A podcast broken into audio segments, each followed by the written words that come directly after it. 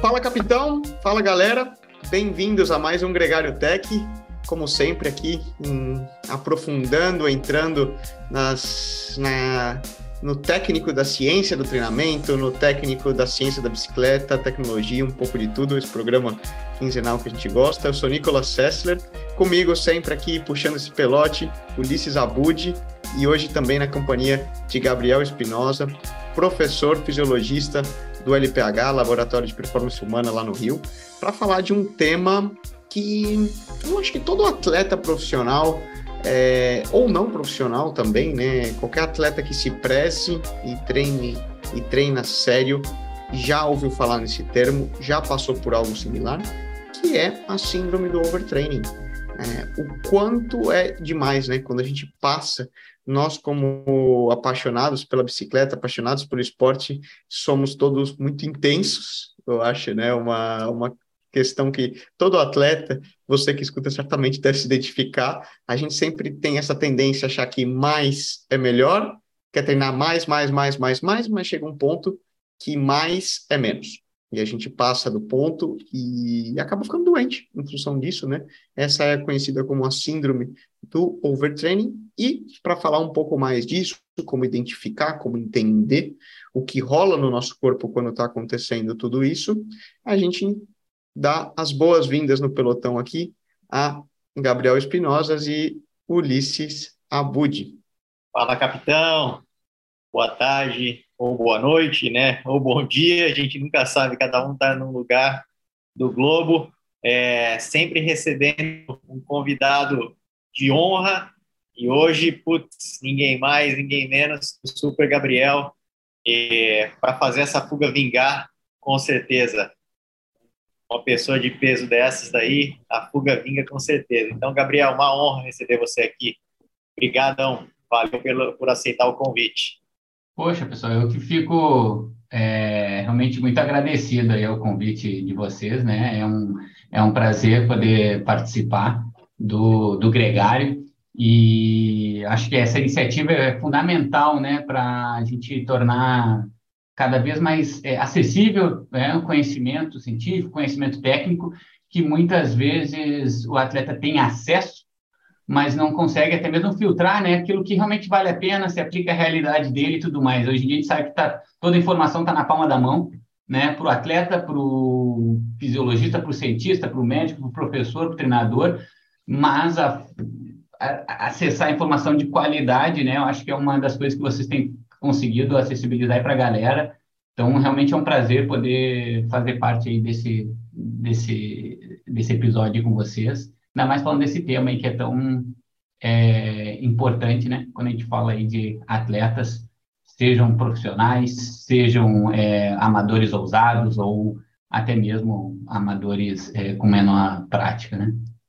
É, fazer uma menção honrosa aqui, agradecer a Tota Magalhães, né, Gabriel? Ela que deu ideia.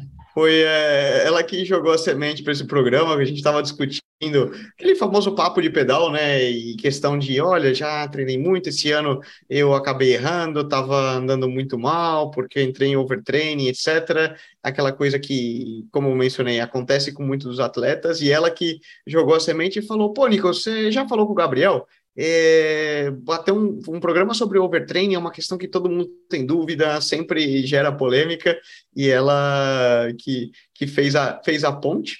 E também falar né, que tanto, bom, do outro lado, você e o Ulisses já, já compartilham alguns quilômetros em conjunto, né? Já trataram ah, alguns uh, pacientes, alguns atletas em conjunto, e já, já tem quilômetros rodados nesse, nesse pelote. É um prazer aí, né? Tem é, alguns casos a gente já cuida ou cuidou junto aí, né? O Ulisses é essa fera aí do, do pedal.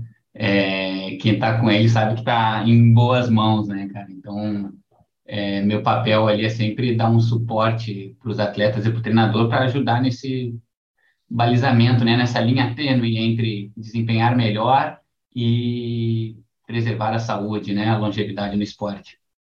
Obrigadão. E já puxando o tema, para o treinador é fundamental ter uma pessoa como o Gabriel, porque é o trabalho a quatro mãos ou a 6, ou a 8, né, dividindo essa área, né, e adquirindo conhecimento, fazendo uma, construindo uma equipe multidisciplinar, eu acho que é a chave para o sucesso do atleta, né, seja ele do nível que for do amador ao profissional, é, e também você tem o, o, o, conforto da tomada de decisão, né? Quando você tem uma cabeça mais pensante, uma cabeça mais auxiliando. Então, eu aconselho assim a, a todos a buscar esse, esse abraço multidisciplinar. É, uma coisa complementa a outra, né? Mas, bom, vamos lá, baixar a bandeira e entrar no programa, né? É, Para começar, Gabriel, o que você define como overtraining? Existem diferentes conceitos, existem diferentes. Cada um fala uma coisa e ainda não é muito hum, escrito em pedra o que é síndrome do overtraining. Perfeito, Nico. Seguinte, cara, é, é uma síndrome, né? Ou seja, não é caracterizado por um sintoma, por um sinal único e que seja completamente objetivo né? Diferente, tá com febre, temperatura tá, tá elevada, tá alterada, tá com febre, beleza? Altamente objetivo, claro, a gente sabe quando a pessoa tá com febre. O overtraining não é assim, né? É, justamente quando tem esse nome síndrome é porque a coisa é mais complexa do que simplesmente uma coisa é, objetiva.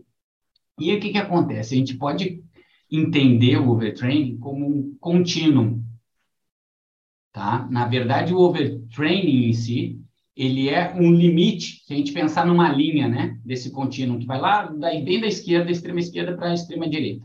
Lá na direita a gente vai ter o overtraining. E lá na esquerda o cara nada treinado, destreinado, com baixa performance, destreinado, que está fresquinho ali para começar um programa. Beleza. A todo momento no processo de treinamento o atleta está transitando nesse contínuo. E existe um ponto ótimo desse contínuo, que é o ponto onde ele tem a sobrecarga, se adapta, tem a sobrecarga, cansa, fadiga, e aí com uma certa recuperação ele se adapta ainda melhor, e tem um momento onde essa relação entre sobrecarga e descanso é perturbada, que pode chegar cada vez mais próximo desse extremo que é o overtraining, né? Eu acho importante falar isso antes de falar do que, que seria o conceito, porque aí a gente mostra, cara, não, é muito difícil a gente dizer em que ponto essa pessoa está. Né? E na maior parte das vezes, as pessoas estão um pouco antes daquele extremo e não no extremo efetivamente, tá? É, mas enquanto assim pedir uma defi, né, lápide assim uma definição, a gente tem um conceito bem esclarecido na literatura em 2000, 2002 que é a, a redução da performance por um período sustentado, tá? E essa performance não é simplesmente perder força ou perder resistência, é a performance, performance relacionada ao esporte. Tá? Então, ela envolve o caráter técnico junto. Então, redução da performance sustentada por um tempo e associada a um desequilíbrio humoral, né, no estado de humor daquele atleta. Beleza. Essa redução, ela pode ser restabelecida, né, com o tempo, tá? Mas então isso seria o conceito aí do que a gente poderia, o que a gente procura quando a gente está procurando overtraining em alguém, né? Pois o cara está performando mal, não está desempenhando, e como é que está o estado de humor dele? São os dois caminhos chaves assim, né, que conceituam a síndrome propriamente dita, tá?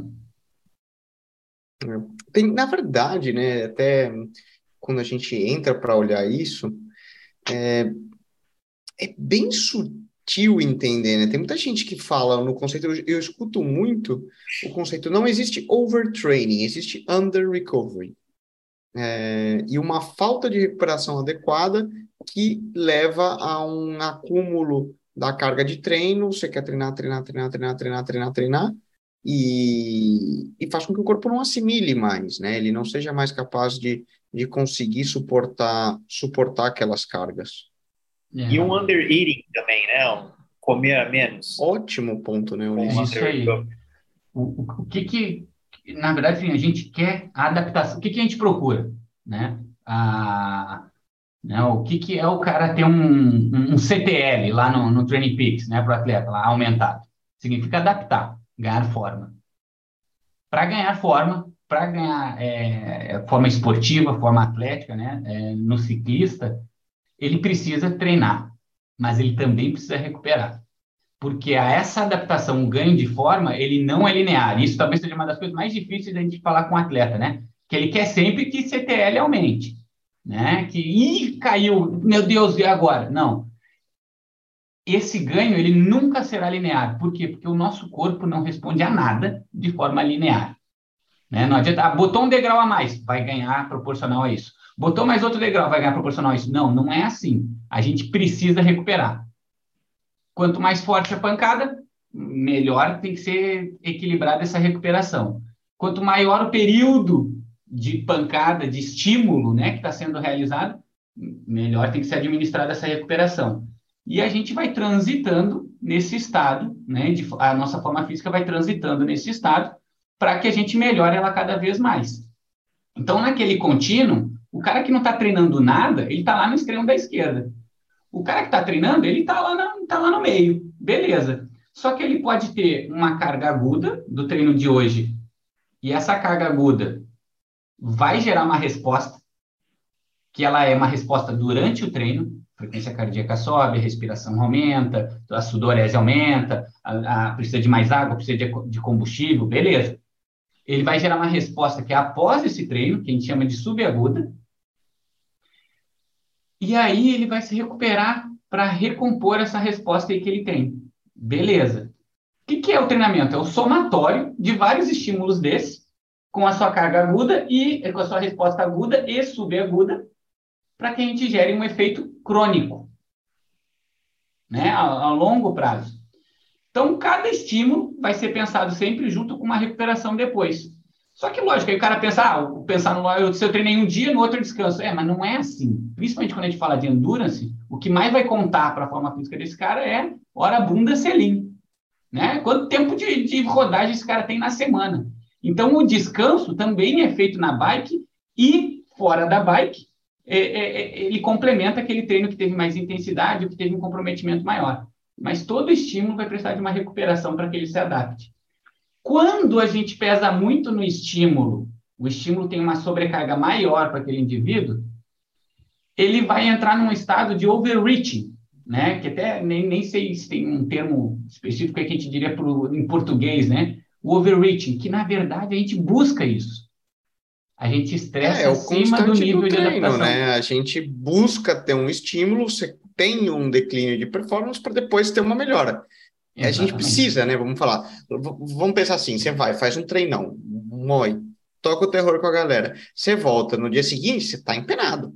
Falando assim, um português do pelotão, claro.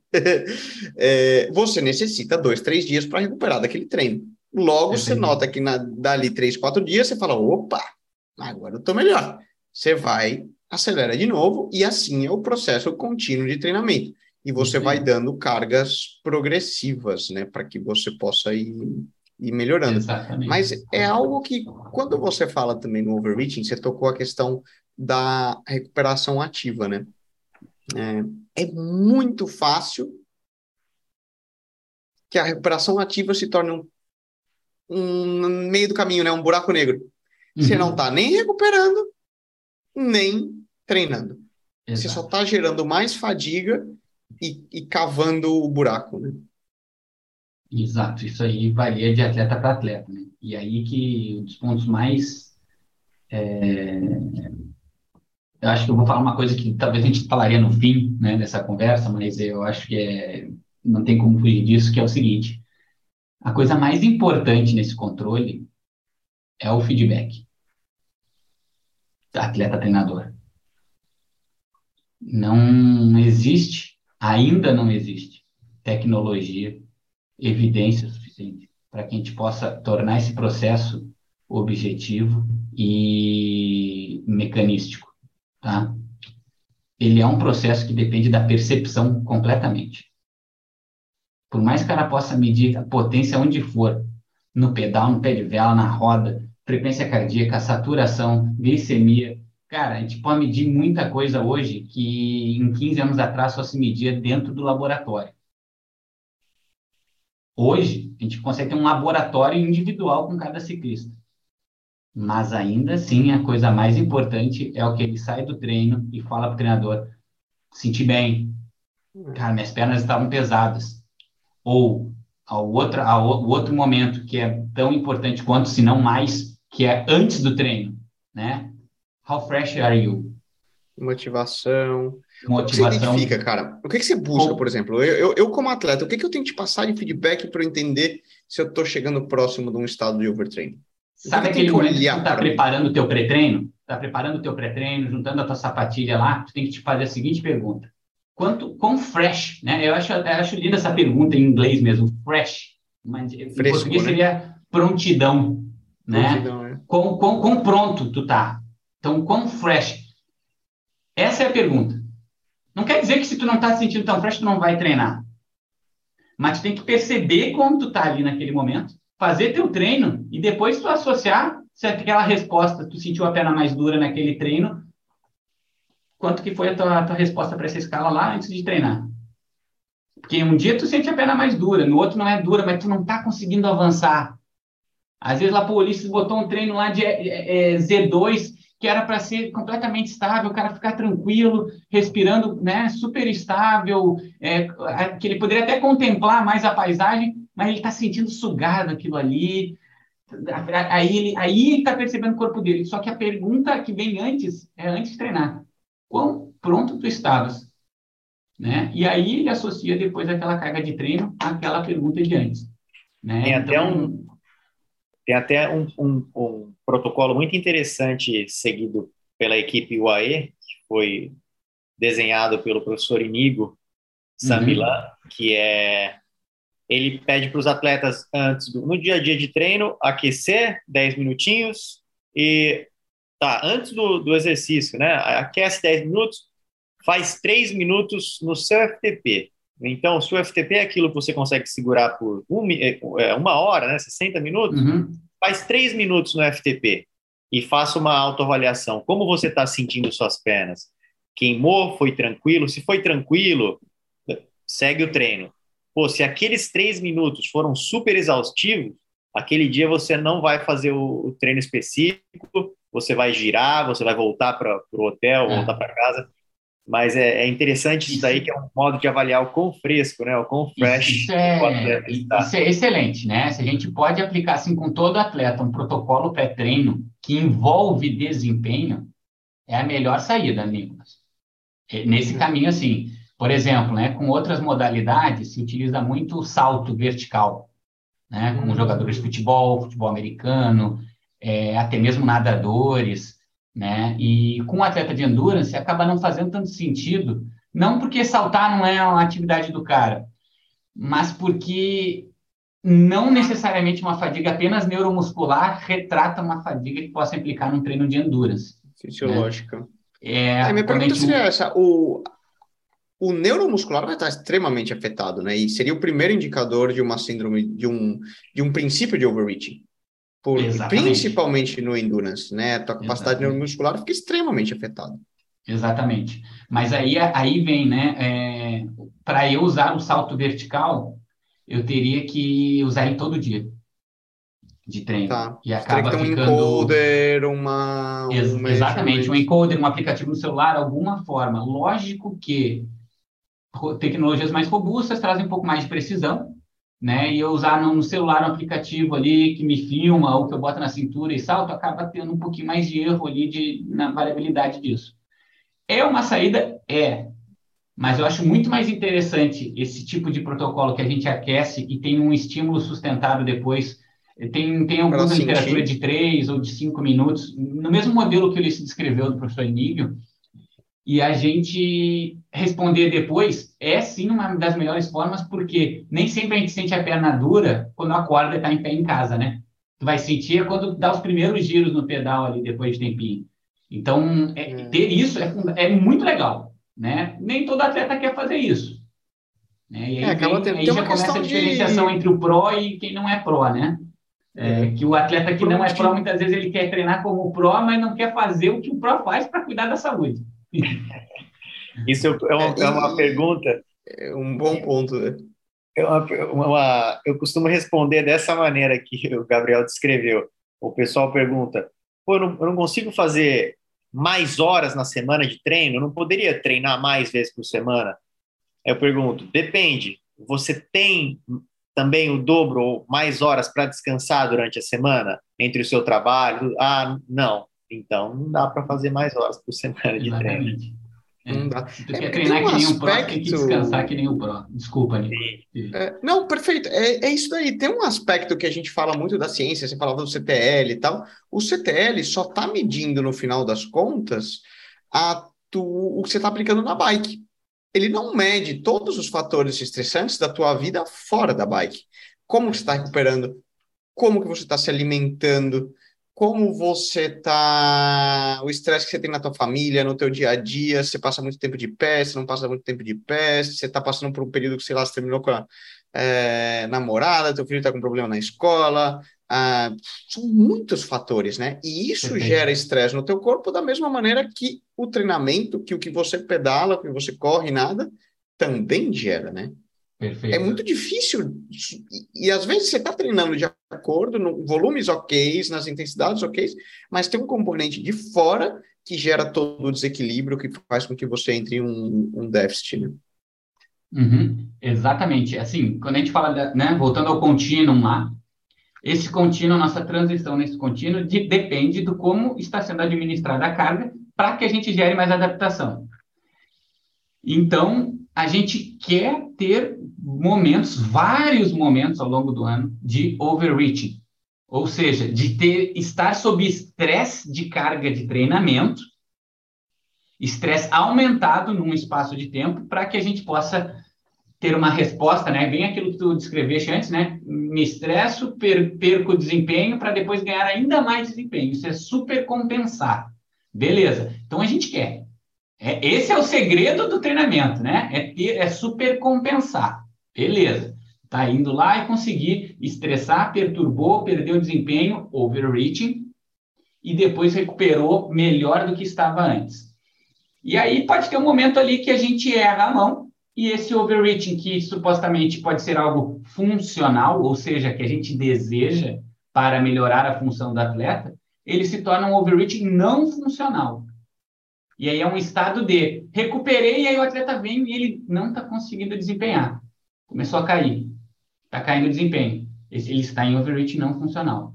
E é aí que é a linha tênue entre estar aqui ou se direcionar cada vez mais para o extremo do overtraining, né? E aí, poxa, quando é que ele está ali? O que, que caracteriza ele estar ali? A primeira variável é desempenho né? Que é um é queda de performance, né? É queda de performance, né? Tem então, uma, por exemplo, você supressão... pede para fazer os três minutos no protocolo de aquecimento, eu não consigo segurar. Não consigo Ou segurar, seguro com uma sensação mais... de que se eu tivesse exatamente, hum, exatamente. Morrendo. Performance em carga submáxima significa, mesmo que eu a realize, mas está me dando um estresse maior do que me daria normalmente, uma frequência cardíaca aumentada, minha percepção de esforço principalmente aumentada para aquele mesmo estresse, né? Pô, se se é, o FTP é uma carga sustentável por, por vários minutos, se eu colocar o cara três minutos, ele vai completar. Agora ele vai sentir que está diferente. Tá? É, por isso que, sim, é muito feliz esse protocolo de colocar no FTP, porque se tem uma coisa que o atleta sabe é isso, né? O ciclista sabe seu FTP e seu peso.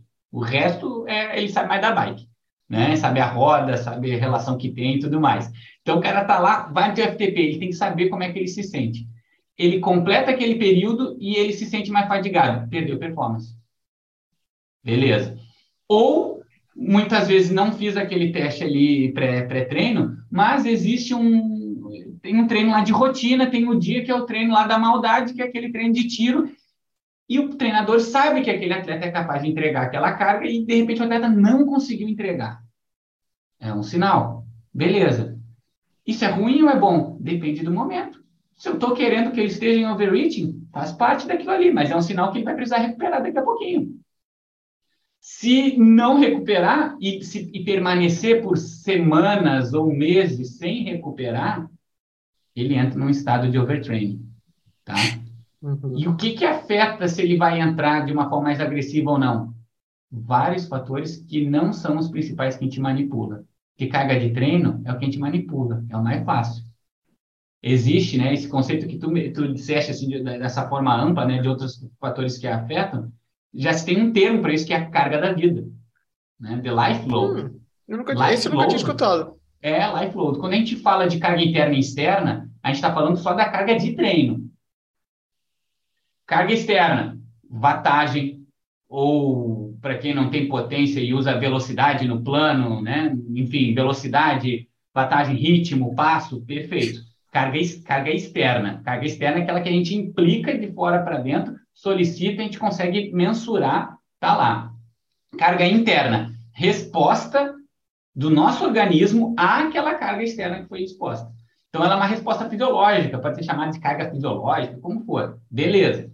Isso é carga do treino ou do esporte, que ele vai ter em cada sessão de treinamento e em cada sessão de ou competição. Beleza. Só que existem outros elementos, como a carga da vida, que afeta também o desempenho desse atleta. E ela também faz parte da equação para ser administrada. Né? É, que vem é sobre fatores estressores, né, além do esporte. Família, é, finanças, qualquer, qualquer outra coisa. Estado moral, um, um conflito pessoal, o estresse que ele pode ter com a prova, a alimentação. alimentação época de alergia, se o cara tem rinite. Exatamente. Trabalho Stress Score, né? não só o Training Stress Score. Isso aí, isso E daí aí. conhecer o atleta para saber qual o trabalho dele qual a fonte de estresse dele, se é mais mental ou mais física, né? Exatamente. Tu lidar com um atleta, isso, né? É, a gente você identificaria, que vezes... Gabriel, desculpa, você identificaria isso, por exemplo, em exames clínicos? Por exemplo, não, o, que, o que seria esperado na medida que o atleta avança e não, não vamos dizer, não respeita? Porque a maioria dos atletas nós somos muito ansiosos, a gente tem medo a ter que levantar o pé para descansar. A gente pensa, nossa, vou piorar, vou perder performance, etc. E você continua cavando a cova. O, o que vai acontecendo, né? O, quais são as, a, as expectativas esperadas? Anemia, uma elevação do cortisol, CPK, baixas hormonais, é, Primeira... aí começa a mexer com a tua cabeça também, né? Perfeito. Primeira coisa, assim, né? É, tudo isso que a gente vem a falar agora, nesse momento, né? Marcadores aí é, eles podem ser biológicos, psicológicos ou sociais, tá? É, além da, do desempenho, da performance do atleta. Todos esses marcadores vão estar integrados aí, é multifatorial, beleza. Qual é o primordial que sempre vai estar presente? Relação com desempenho, tá? Então, isso, isso é importante, porque eventualmente o cara está com um conflito familiar que estressou ele pra caramba as últimas noites, ele não dormiu. Mas a carga de treino tá baixíssima. Ele não conseguiu entregar o treino seguinte. Está em overreach. Não, cara, calma. Ele tá com perrengue ali para resolver. Deixa resolver, virar o mês, entrar a conta bancária dele, salário, talvez vai passar. Calma, não é isso. Agora, tem perda de desempenho. Liga o alerta. Por que, que liga o alerta? para tu pensar, não, tá certo, tá no momento que eu queria mesmo, é o momento que ele vai estar tá sofrendo mesmo, vai estar tá sentindo a pena pesada, tá? Beleza. Não, não é nesse momento, tá bom. Vamos investigar. Junto com essa perda de desempenho, tem os outros marcadores, e aí existe, né, é, vários sinais, né, que se monitora, né, é, relação de cortisol, testosterona, cortisol, é, marcadores sanguíneos, bioquímicos, beleza, mas nem todo atleta mensura isso periodicamente. Só faz sentido eu usar marcador biológico se eu tenho um monitoramento regular. Não adianta eu olhar para o Nico agora, tirar uma foto. Eu tenho que conhecer Nico, meu baseline, né? Sangue. Eu tenho que conhecer meu baseline, porque às vezes você Exatamente. vai pegar meu eu te mando meu exame agora, você vai falar, rapaz, você tá indo pra cova, né? Eu falei, não, não, tô com 40 Exatamente. de hematócrito que eu tô bem zaço, rapaz. Mas você pegar, o, às vezes, o exame de outro, não sei, do, do Ulisses ou o teu, você fala, nossa, com 40 hematócritos, você pode colocar já, fechar o caixão e jogar fora. E botar a terra por cima, né? Exatamente isso. Em qualquer marcador que a gente vai usar, que seja biológico, o mais importante é a gente conhecer aquele marcador naquele atleta. Né? Quando é que ele roda, como é que ele roda quando ele está de férias? Como é que ele roda quando ele está fora da temporada? e aí ter marcador. E isso é tempo, né? É, a gente só vai conseguir ter o um melhor é, ajuste fino. A gente só vai conseguir ter o um melhor ajuste disso conhecendo o atleta a longo prazo, né? E aí vem outros marcadores mais fáceis de se entender, cara, estado moral. Nem sempre ele é presente, não é para todo mundo, porque a, a, a forma de manifestação é muito individual. Mas estado moral é muito é um, é um ponto muito chave assim que eu uso bastante, tá? Por isso que a pergunta do quão é, fresh, pronto tu tá, how tá, fresh, né? né? Tu tá Motivado. de manhã cedo, porque tem a ver com a motivação. Eu, eu, eu, noto, assim, em época que eu noto que estou começando a dar aquela cara de treinamento da temporada já é alta, que você já está começando a, vamos dizer, dar aquela arrastada, principalmente no meio do ano ali. Nossa, ah, você começa. A, meu, você quer treinar? Oh. Exatamente. Né? E aí no a começo do ano você falou para treinar, uh, bora. Isso aí. Tem os amigos lá te chamando, amigo que tu quer ver e que, que tu não encontra tempo de pedal para fazer um pedal maneiro. E tu, pô, cara, vai logo esse sábado. Tem algo errado. Tem algo é. errado. Mas é. talvez eu seja um cara mal-humorado que não curta muito mesmo. Beleza, eu preciso conhecer. Né? E eu preciso conhecer. Né? E isso é muito. A atenção. A atenção é uma coisa. É... É, e aí vem assim uma das dificuldades, né, hoje que se tem que é no ciclismo, né? Diferente de um treinador de, de atletismo, que vai estar sempre ali, ó, tete a tete com o atleta na pista, né? Ou, ou no campo ali na, na, na, pista de atletismo, e vendo ali como é que tá a técnica, como é que tá a execução, como é que tá a cara dele, a feição, né? Usa a expressão cheirando o sovaco do atleta, né? Esse cara tem um, uma percepção daquele atleta, né? Cria uma simbiose ali, diferente da que se consegue muitas vezes com o ciclista, porque a maior parte do tempo o ciclista está treinando sozinho, né? Evidentemente que nenhum treinador precisa acompanhar o cara 16 horas na semana, né? Ou, ou, ou, sem falar em mais em alta temporada. Então, acaba que se distancia mais. Por isso que a comunicação ela tem que ser muito precisa, a gente precisa ensinar o atleta a se conhecer. A gente depende muito mais do atleta. Exato. E é, é muito é, é muito isso, é muito interessante, Gabriel. Outro dia eu e o Nico, antes do programa, a gente estava conversando e eu estava contando, senti na pele o que é isso. E, e no fim, claro, tudo gera um aprendizado e para mim foi muito bom hoje, inclusive, para tentar diagnosticar em atletas que eu estou treinando é, o que está acontecendo. Porque eu comecei, eu tinha 29 anos competindo e comecei a sentir, me sentir apático, é, sintomas que até então eu nunca tinha vivenciado. E por um tempo, uh, o atleta ele não, ele não entende o que está, ele não, não, pensa em overtraining, ele não pensa o que está, né, que tá, ele vai levando, vai levando, aí vai, pô, mas quando você se dá conta, já faz meses que você não está dormindo direito, e você não, não tem vontade, sonolento o dia inteiro, e o humor, é, e aquela dor muscular que nunca vai embora, e, e, assim, vai virando uma bola de neve. Até que realmente fala assim: bom, deixa eu procurar um médico. E, e eu fui no médico, e esse é outro, é outro ponto também da a diferença entre a medicina tradicional com a medicina mais moderna, voltada ao esporte. Porque no primeiro médico que eu fui, eu assustei. Quando vieram os exames, ele falou: olha, tá tudo alterado eles desconfiaram até de tumor na hipófise, na suprarrenal, e aí comecei a fazer ressonância magnética, ultrassom, tomografia da cabeça, é, falou, não, teu fígado está alterado, isso e aquilo. Eu falei, bom, o que está acontecendo? É, e, bom, fui em outro médico, e esse médico falou, olha, possivelmente o seu é um caso de reposição de testosterona. Eu falei, mas eu não posso repor testosterona, é doping, competindo profissionalmente é, fora o medo, né, de, de um hormônio.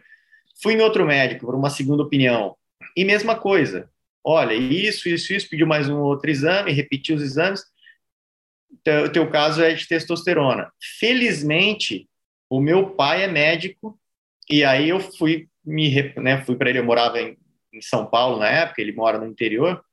Falei, pai, olha, está acontecendo isso, isso, isso, esses são os meus exames. E meu pai ele foi muito franco, ele falou assim, olha, você passou já por dois médicos e tudo, É, eu não aconselho você a entrar numa reposição de testosterona. É, você com 30 anos de idade, você nunca mais vai parar de tomar isso, fora o risco que você tem de desenvolver um câncer para é, né, frente. É muito.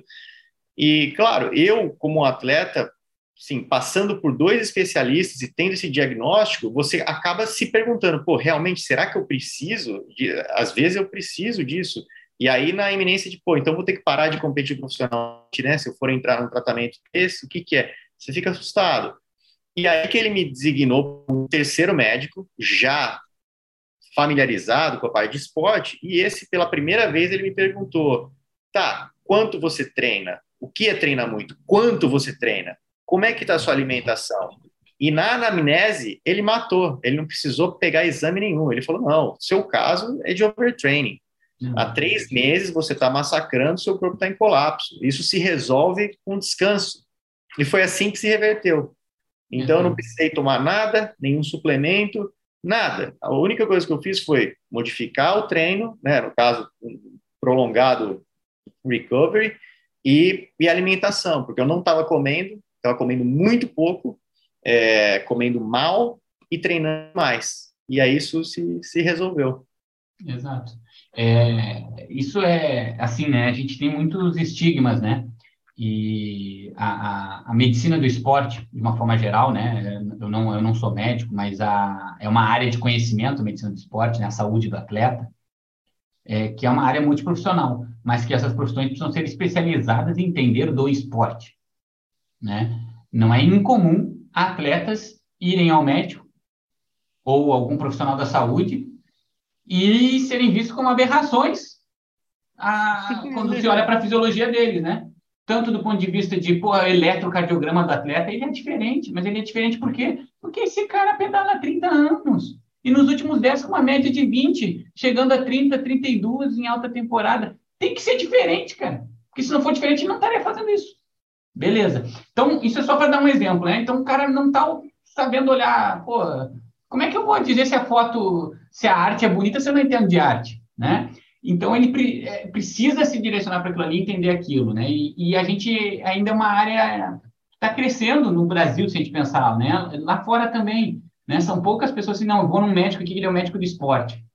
Esse médico, não digo nem acerca de título, de ser um médico especialista em medicina do esporte, mas um médico que se relacione com o esporte tenha conhecimento, é, né? É, que, que não é simplesmente ter o. Ah, fiz a residência em medicina do esporte, mas que o cara é atleta Exatamente. ou vive no meio de atleta e vive por isso. Tem essa mesma paixão nossa aqui, é, que a gente senta para conversar e pode ficar três horas aqui resenhando, ele tem, ele tem isso também, né? Exatamente. E aí o que, que acontece? Quando olha aquilo, cara, é, não existe olhar um retrato de um atleta sem ter outros retratos anteriores. Então, mesmo assim, pegar o caso do Ulisses. Ulisses chegou aqui, tá com aquelas queixas. Vamos, peraí, Ulisses, quanto tá treinando agora? Beleza. Quanto tu treinava ano passado? Uhum. Porque se, se eu estou suspeitando, é, é, importante a gente primeiro suspeitar de sobrecarga de treinamento. Por quê? Porque se for isso, menos mal. É só tu tirar que vai aliviar. Qual é a cura para uma é, perda de performance indesejada? É destreino. O cara está treinando demais, e teve perda de performance, destreina ele para ver se vai melhorar. Poxa, o, o exame de sangue dele está alterado, está tudo alterado, destreina ele. Faz uma shout. Descansa. Descansa, volta devagarzinho e reavalia, pô, zeradão, tá ok. Beleza, esse cara estava num período de overreaching não funcional.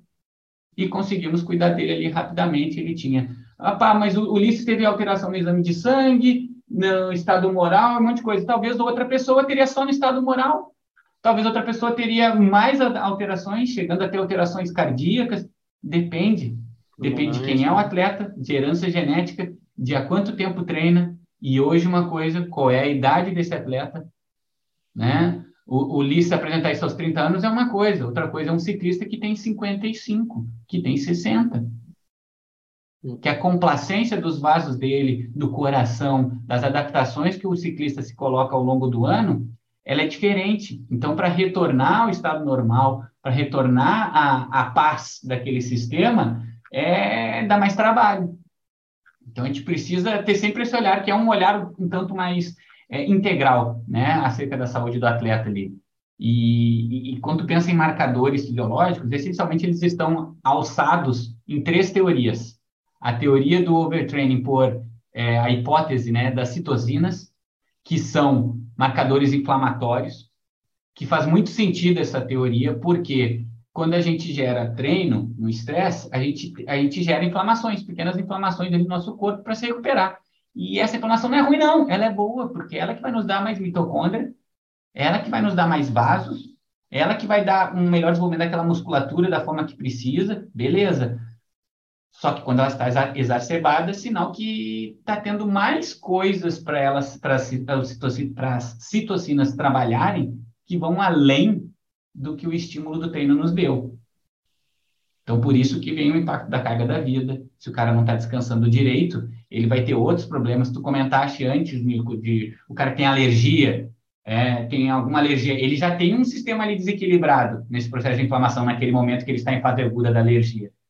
Então, a resposta à carga de treino tem que se considerar isso. Então, essa teoria das citocinas, ela faz muito sentido, mas ela sozinha não explica por que, que as pessoas entram em fadiga, tá?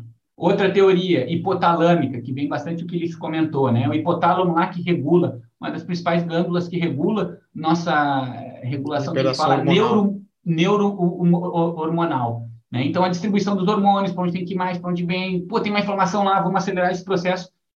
Essa é uma teoria hipotalâmica que ela é neuro-hormonal, que tem desequilíbrios e que pode afetar como o nosso corpo vai responder, porque é essa glândula que estaria regulando as funções, os hormônios que vão regular as funções fisiológicas. E uma outra teoria diz respeito ao glicogênio, né?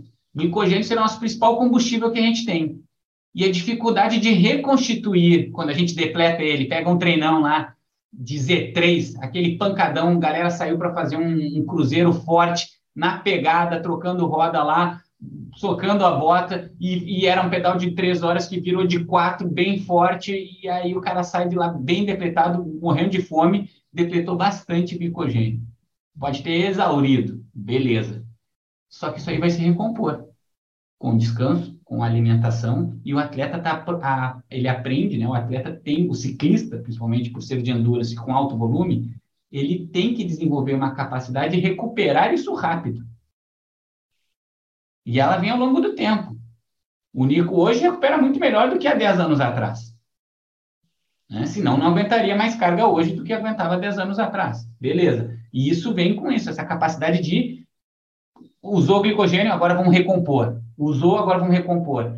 Quando a gente tem um desequilíbrio nessa capacidade, a gente não consegue ressintetizar todo aquele glicogênio, a gente está num estado aí de perturbação e isso também se associa ao overtraining, né? E aí traz bastante da parte de alimentação, né? O, o componente nutricional como peso no, no estado de overtraining. Pode, né? como o Ulisses falou, né? Quando ele mencionou que às vezes estava comendo muito pouco, o que você Exato. gera é que você comendo muito pouco, você está sempre depletado de glicogênio, né?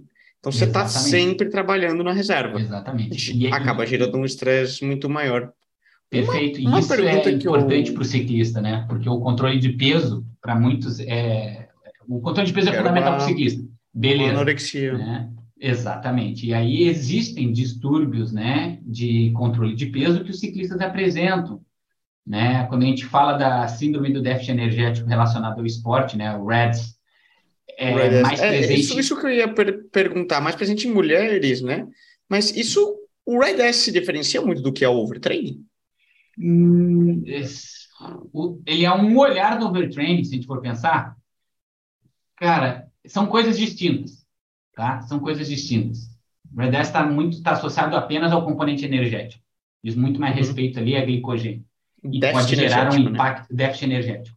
E pode gerar um impacto hormonal que muitas vezes a gente vai ver na mulher, com, com aspectos, né, sinais de, da tríade da atleta, interrompendo a menstruação, e tendo e isso, se for prolongado, ela pode, além daque, daquela síndrome é, do REDS, ela pode entrar também em overtraining.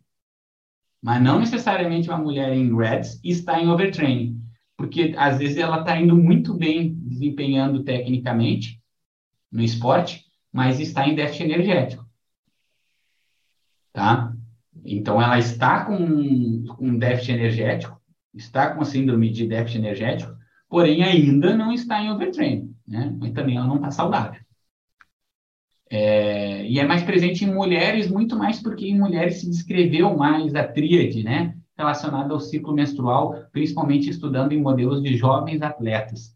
Mas homens apresentam bastante, principalmente nos esportes de endurance, onde o controle de peso é fundamental. Né? Então, se tem uma preocupação muito, né? O ciclista, cara, ele não quer ganhar um quilo, não, cara. Ele não quer ganhar um quilo. Deus o livre ganhar um quilo. Né? Vai representar quanto? Para um cara, um ciclista aí de 60 quilos, um quilo é coisa para caramba, é quase 20%, é quase 2% de peso, que isso daí, em termos de potência, na hora dele subir, vai impactar. Né? Então, ele tem, ele tem essa preocupação. E essa preocupação de forma exacerbada é ruim, né, para a gente ajustar a alimentação, porque ele não quer comer demais porque não quer ganhar peso. E aí acaba tendo, tendo esses conflitos. Componente mental, né? Componente eu, mental. eu acho que, na, na, na realidade, o feeling é que você não pode separar, até quando você menciona as três teorias, né?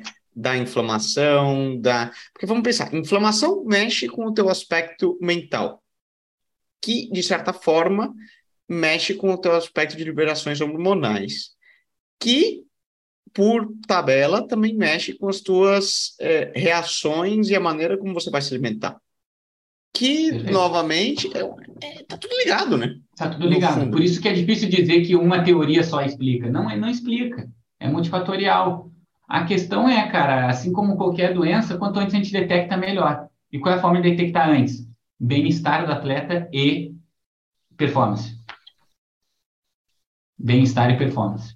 Tá? Então, essa preocupação com quanto ele está se sentindo, como ele está se sentindo, é fundamental.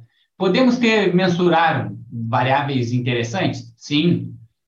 O monitoramento da variabilidade da frequência cardíaca hoje é uma coisa que eu considero indispensável para o atleta mais ousado. Hum. Tá? Me perguntou assim, o que, que eu usaria, né? Eu... O HRV, né? Com o... o HRV, é, HRV. Heart Rate Variability, né? Que... A gente falou no programa passado, até para quem escutou ah, no é? último Tech, sobre diferentes apps que você pode medir, né? Através do Aura, do HRV for Training, Exatamente. que é o app que você pode baixar no celular, o Whoop, que o Ulisses falou, o, os relógios da, da Garmin, Polar, acho que também estão medindo, né? É, tem diferentes se maneiras. Assim, um monitoramento Apple constante, né? constante, tu tem os, os dispositivos, né? Oura Ring, Whoop são os mais é, disseminados no, no, no, no Endurance, não posso dizer endurance, mas no ciclismo e no triatlo, tá? São os mais disseminados, assim, e que tem uma reprodutibilidade muito boa, tá? Uhum. Sempre que alguém vem com uma tecnologia e pergunta, o primeiro que eu faço é olhar o que a gente tem de trabalho ali para ver, porque eu não vou responder se é bom ou não se, se eu não sei se mede bem, né? É, não tem uma fiabilidade pergunta... na, na, na, no, no measurement, na, na, Exatamente, na capacidade de medição.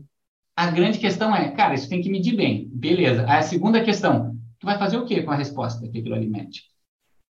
Tu tá medindo para estar tá medindo, cara? Pô, tu olha pro relógio toda hora para ver as horas? É o que o cara pergunta. O amador, pega o amador, pô, Gabriel, tem que comprar fiz o teste fisiológico aí, agora eu tenho minhas ondas, eu quero comprar um potenciômetro para pedalar melhor. Velho, tu vai pedalar onde? Vai ficar revezando roda com os outros pedalando pelote? Ou seja, pedalar o treino dos outros? Para que tu quer potenciômetro? Potencialmente para tu individualizar teu treino. Aí vai te levar para um outro, para outro nível. Beleza. Potência é, é, vai trazer recursos que são importantes no treino? Sim. É da mesma forma a medida. Não, eu faço a variabilidade todo dia de manhã, mas para que que tu faz? Tu tá olhando... Porque como você usa esse ti? número? Como que você olha, né? O que ele, o que ele te indica? Cara, eu, eu vou ter que até... Porque senão agora a gente, a gente já está com quase 50 minutos de programa. E se a gente continuar, o HRV vai dar um programa por si só. Gabriel, eu vou deixar o convite aqui que a gente vai ter que fazer um, uma continuidade desse programa só sobre HRV e como medir, Exato. porque isso eu quero saber. Porque Beleza. é uma curiosidade que é uma ferramenta que tem crescido muito, dá um monte de coisa e dá um programa por si só, né? Se a gente continuar aqui na questão do, do só do HRV, de como medir, da capacidade Perfeito. e etc.